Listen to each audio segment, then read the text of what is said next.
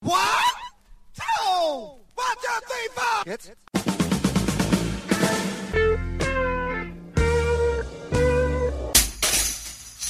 Herzlich willkommen in der Kulturviertelstunde von www.kulturwoche.at und einem Interview mit Silvia Rotter, der Intendantin vom Wiener Kindertheater. Das Wiener Kindertheater wurde 1994 gegründet, um Kindern und Jugendlichen einen kreativen Zugang zur Weltliteratur zu ermöglichen. Einen Zugang, der nicht aus einer passiven Berieselung besteht, sondern der es den Kindern und Jugendlichen ermöglicht, selbst aktiv und kreativ zu sein. Unter der Regie von internationalen Künstlern erarbeiten sie Rollen der klassischen Werke von Shakespeare bis Nestroy.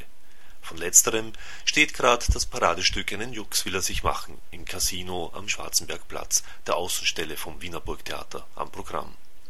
Infos zum Stück und alle Spieldaten finden Sie in der Terminvorschau von kulturwoche.at die Hauptaktivität des Wiener Kindertheaters stellt also die jährliche Erarbeitung eines Theaterstücks der klassischen Literatur dar. Daneben veranstaltet das Wiener Kindertheater aber auch Produktionen selbstgeschriebener Stücke, Workshops, Sommerkurse und Multikreativwochenenden für Kinder und Jugendliche von fünf bis 18 Jahren. Mit vergleichsweise geringen Mitteln werden Bilder und Texte dramatisch umgesetzt und überraschende Ansätze und Verbindungen zu den modernen Lebenswelten der Jugendlichen gezeigt das Konzept beruht darauf, jedes Kind in seiner einzigartigen Individualität zu fördern und Teamarbeit zu erproben. Die Kinder erhalten eine Mischung aus professioneller Theaterarbeit und der Möglichkeit, sich spielend vorwärts zu tasten und zu experimentieren. Improvisation, Diskussion und Spontaneität sind wichtiger als einfaches Auswendiglernen der Texte. Und nun zum Interview. Gute Unterhaltung wünscht Manfred Horak.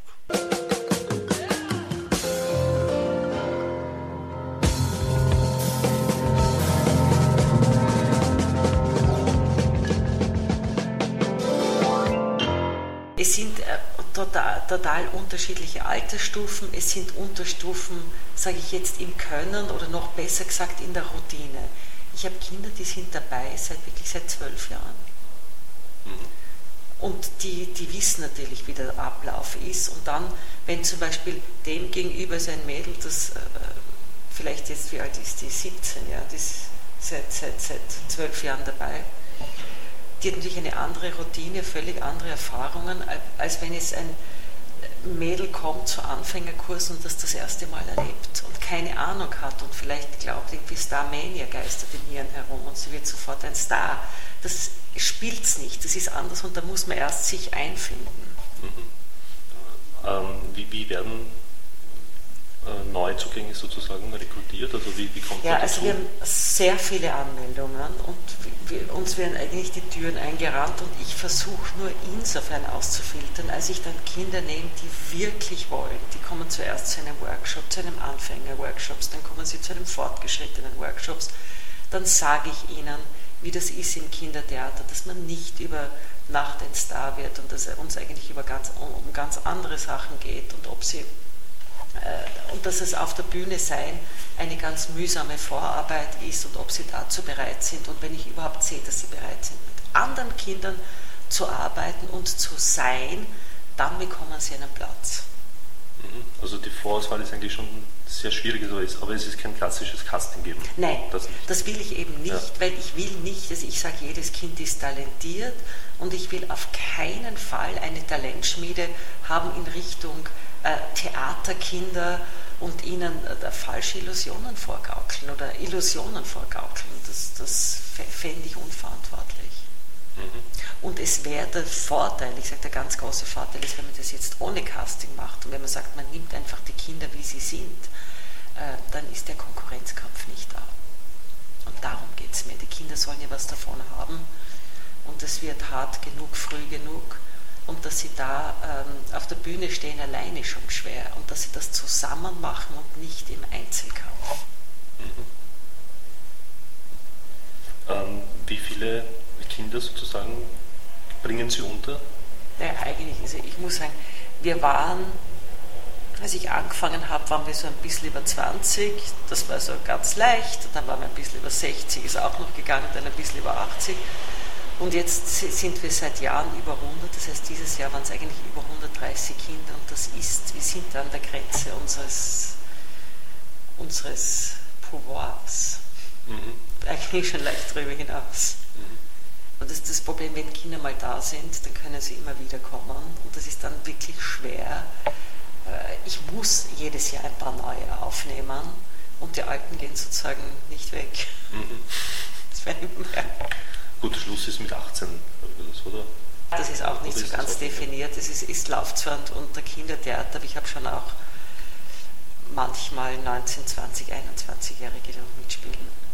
Mhm. Die sich vielleicht nicht mehr so einbringen wie die 11, 12-Jährigen, aber die noch dabei sind. Mhm. Das heißt, es wäre eigentlich so quasi eine Expansion notwendig für das Wiener Kindertheater? Es wäre eine Expansion notwendig insofern, dass wir eine Methode entwickelt haben, die wirklich funktioniert, wo wir Kinder für Sprache und für Theater, für Literatur und vor allem für das Miteinander begeistern. Und dass das eben nicht zu einem kleinen Kreis von 100 bis 130 Kindern zugutekommt, sondern mehr Kindern. Und dass man einfach eine allgemeine Formel oder eine Möglichkeit, dass man Kinder wirklich begeistert, weil das glaube ich, wenn das nicht passiert, wird es ein riesengroßes Problem in der Zukunft, wenn man, wenn man äh, wenn junge Leute nicht begeisterungsfähig sind. Mhm. Ja, was man eigentlich eh schon in der Gegenwart auch schon sieht. Ja, ja, ja ganz genau. Aber ich sage, man kann was dagegen tun. Aber äh, dann bekommt man jetzt vor, vor, vor gestern habe ich einen Brief bekommen vom Sozialministerium, dass es die Subventionen kürzt, jetzt zwei Wochen vor der Aufführung. Ja, das ist also nicht nur ein, ein, ein finanziell für uns problematisch, sondern ich sage, das ist eine Nichtachtung unserer Arbeit. Mhm. Gerade vom Sozialministerium. Mhm. Woran liegt das, dass ja, das ist, gekürzt werden? Ja, ich bin bei, bei, bei keiner ja. Partei. Ja, es ist, wenn man da, also es gibt zwei Sachen, auch um an Geld zu kommen natürlich. Man ist bei der richtigen Partei und das Zweite, man ist halt Liebkind von irgendjemandem. Und wenn das nicht der Fall ist, dann heißt es ja, Sie haben zwar im letzten Jahr angesucht, aber jetzt haben wir kein, kein Budget mehr. Es tut uns sehr leid, wir hoffen auf Ihr Verständnis. Mhm. War das leichter vor der schwarz-blauen Regierung? Oder Nein, es war leichter, das war auch schwierig, es war leichter vor dem Sparpaket. Mhm. Mit dem Sparpaket hat es angefangen, schwierig zu werden. Mhm. Aber dabei wird eigentlich immer, ich meine, es wird natürlich immer anders getan als gesagt, aber gesagt wird eben, dass so gerade so eine Förderung, also Förderung von Kinderbildung äh, verstärkt soll. Halt. Es ist möglich, dass das gesagt wird. Ich kämpfe seit Jahren dafür, dass, die, dass Kinderkreative, Kinderkreativität gefördert werden muss, dass Kinderkreativität ein öffentliches Anliegen ist und das ist es nicht. Ich, ich, in sämtlichen öffentlichen Stellen, mit denen wir zu tun haben, ist immer wieder das Gleiche. Das ist sozusagen nicht vorgesehen. Mhm. Was gefördert wird, sind manche Gruppen, wo Erwachsene, gerade im Theaterbereich, mit Kindern arbeiten. Das ja. Aber nur ja nicht Kinderkreativität selber fördern. Fallen Sie auch in die Theaterreform in irgendeiner Weise rein? Oder?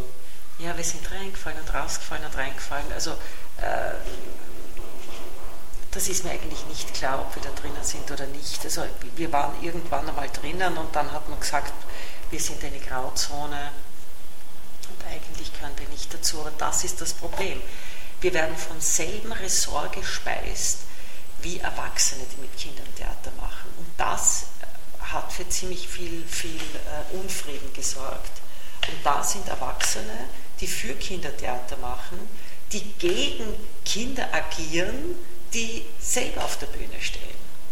Mhm. Und auch sagen, wenn Kinder auf der Bühne stehen, kann man nicht von Theater reden. Also wo ist dann die Toleranz? Ja, aber das, es geht praktisch, es ist der Kampf ums Geld und da kämpfe ich auch dagegen, allerdings bis jetzt fruchtlos, dass das äh, gesondert finanziert wird. Gibt es in benachbarten Ländern oder, oder in welchen Ländern auch immer äh, ein, ähnliche Theater? Ja, das ist witzig, dass, dass Sie sagen, uns hat von, von Estland eine Gruppe angeschrieben und mit der sind wir auch in Kontakt und wollen eigentlich kooperieren. Und die sind genau das gleiche wie wir in Grün. Mhm. Also auch sehr idealistisch und Leute, die im Theater realisiert haben, machen das jetzt und sind auch so 100 Kinder. Und es ist ganz ähnlich und die Fotos, äh, sie machen auch solche Landpartien und da sind ja auch die Kinder so mhm. wie Elflein Und ich habe gedacht, das sind, das sind wir, nur schauen die alle ein bisschen anders aus. Aber, so, aber gibt es so in, nicht in jedem Land so Kindertheater? Äh, nicht auf unsere Weise. Das meiste ist, das, das meiste ist Erwachsene für Kinder. Und dann Schultheater, das ist wieder ja, was anderes. Schultheater ist wieder was anderes, ja.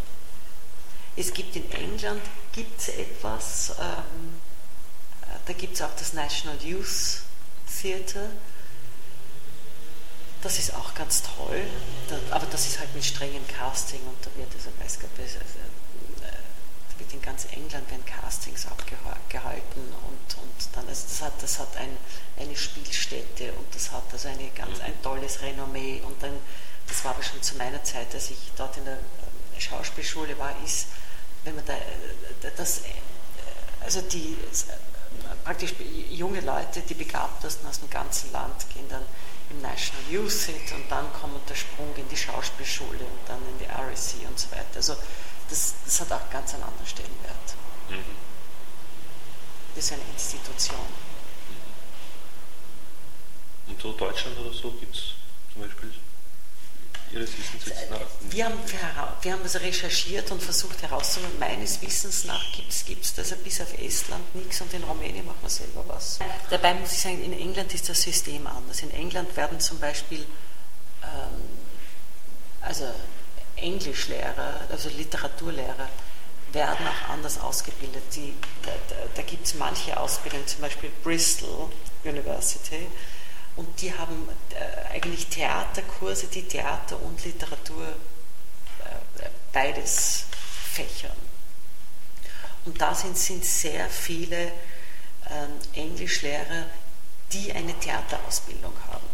Und die Schulen haben, ob das jetzt öffentliche sind oder staatliche, die haben oft ähm, eigene Theater, die, die, die, die seit jeher bespielt werden und wo immer wieder neue, aufregende Sachen dazukommen. Und also in England ist ein System, wo viel, ob das die Tilda Swinton sind, ist oder der Stephen Fry oder ähm, der Brennan wahrscheinlich. Kennst du Brennan? Der Brennan, nein, der war bei mir auf der, auf der Radar, also den kenne ich. Ähm, der war dort nicht, aber es waren viele, viele, ähm, auch, auch von den alten ja, also das sind also einige Namen, die man abradeln könnte, aber die den, klassisch, die den klassischen Sprung gemacht haben, Schule, sehr gut sein im Schultheater, dann auf eine Universität kommen, wo auch wieder gutes Universitätstheater ist und dann direkt in die RSC oder ins National.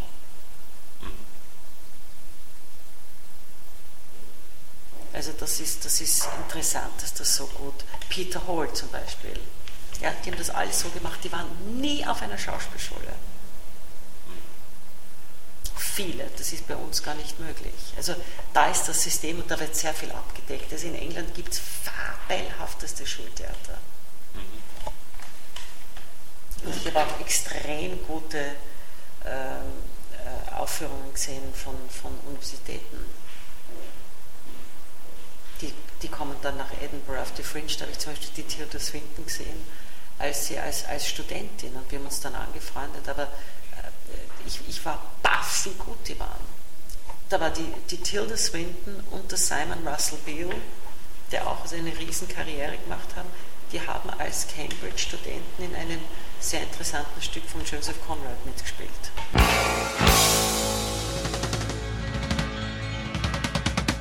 Ich glaube, dass jedes, also wirklich, dass jedes Kind begabt ist, dass jeder ähm, Fähigkeiten hat, auf der Bühne zu sein oder zu malen, ja, einfach kreativ zu sein, das ist, glaube ich, ein Teil unseres Seins. Dann wird natürlich sehr viel zerstört, ganz klar. Bis zur, bis, es wird zerstört bis zur völligen Fantasielosigkeit oft. Aber dass natürlich die Unterschiede des Talents, die sind da. Es gibt, es gibt, es gibt Kinder, die, die, die nicht mehr nachvollziehbare Leistungen erbringen können auf der Bühne, wo, nicht, wo ich nicht verstehe, wie können sie es machen an, an, an, an Herrlichkeit, an, ja, an Magie. Und andere tun sich sehr schwer oder bei Sätzen oder denen, denen ja, die stehen gern auf der Bühne, aber da, es fällt ihnen nicht so leicht oder sie bewegen sich ein bisschen schwerfällig. Also das, da gibt es dann schon jede Art von, von Variante, aber grundsätzlich ist überall ein Talent da. Das war sie wieder, die Kulturviertelstunde. Danke fürs Zuhören und danke fürs Dranbleiben. Bis zum nächsten Mal, Ihr Manfred Horak.